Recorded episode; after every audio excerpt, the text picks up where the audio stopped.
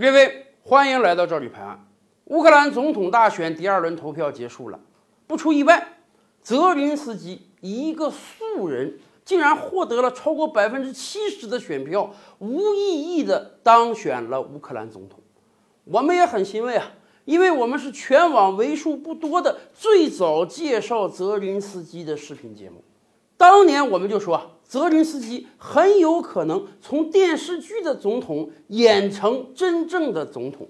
当泽林斯基当选的时候，美国总统特朗普第一时间打电话祝贺，西方很多国家纷纷祝贺泽林斯基成为乌克兰总统。可是有个很微妙的事儿啊，乌克兰的邻国俄罗斯至今为止还没有任何表态。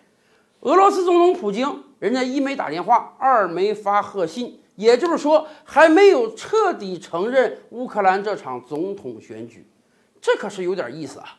因为大家知道，在整个这一两个月的乌克兰选举之中呢，泽连斯基一直被攻击为是普京的朋友，甚至在乌克兰境内有的这个选举广告就公开说，你选了泽连斯基，就等于是选择了普京，这也是乌克兰现总统波罗申科的选举策略之一。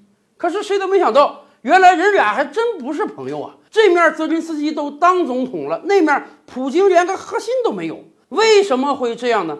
克里姆林宫也给出了一个官方解释，人家说他们还要进一步观测泽林斯基的行为，才能决定支不支持他。咱们这么讲吧，由于五年前的克里米亚问题，今天乌克兰任何一个当选的总统都不可能表现的和俄罗斯过于亲密。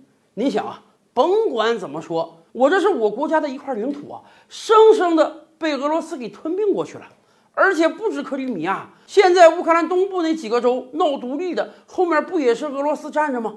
所以哪个乌克兰政治人物敢站出来说：“哎呀，我要跟普京友好，我要跟俄罗斯友好”，那不成卖国贼了吗？可是从另外一个角度上讲，对乌克兰来讲，现在也是一个做抉择的时候了。如果真的一面倒向西方，彻底倒向西方，完全的跟俄罗斯交恶。那等于把自己国家变成战场啊！那么将来丢掉的可不止克里米亚一个了。今天对于俄罗斯来讲，克里米亚已经收过来了。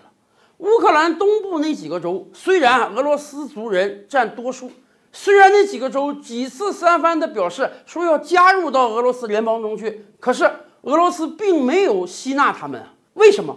对俄罗斯来讲，暂时并不在乎啊，多那么几块领土。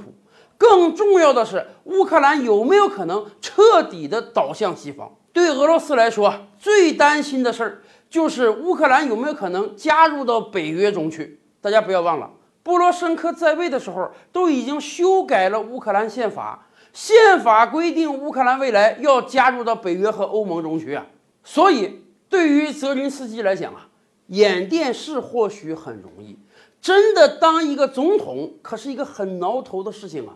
他有没有可能拿出他的政治智慧来拯救乌克兰于水火之中啊？这也是普京在观察的。他要观察泽连斯基到底有没有能力处理好乌克兰和西方和俄罗斯之间的关系。泽连斯基到底是不是一个西方的代言人？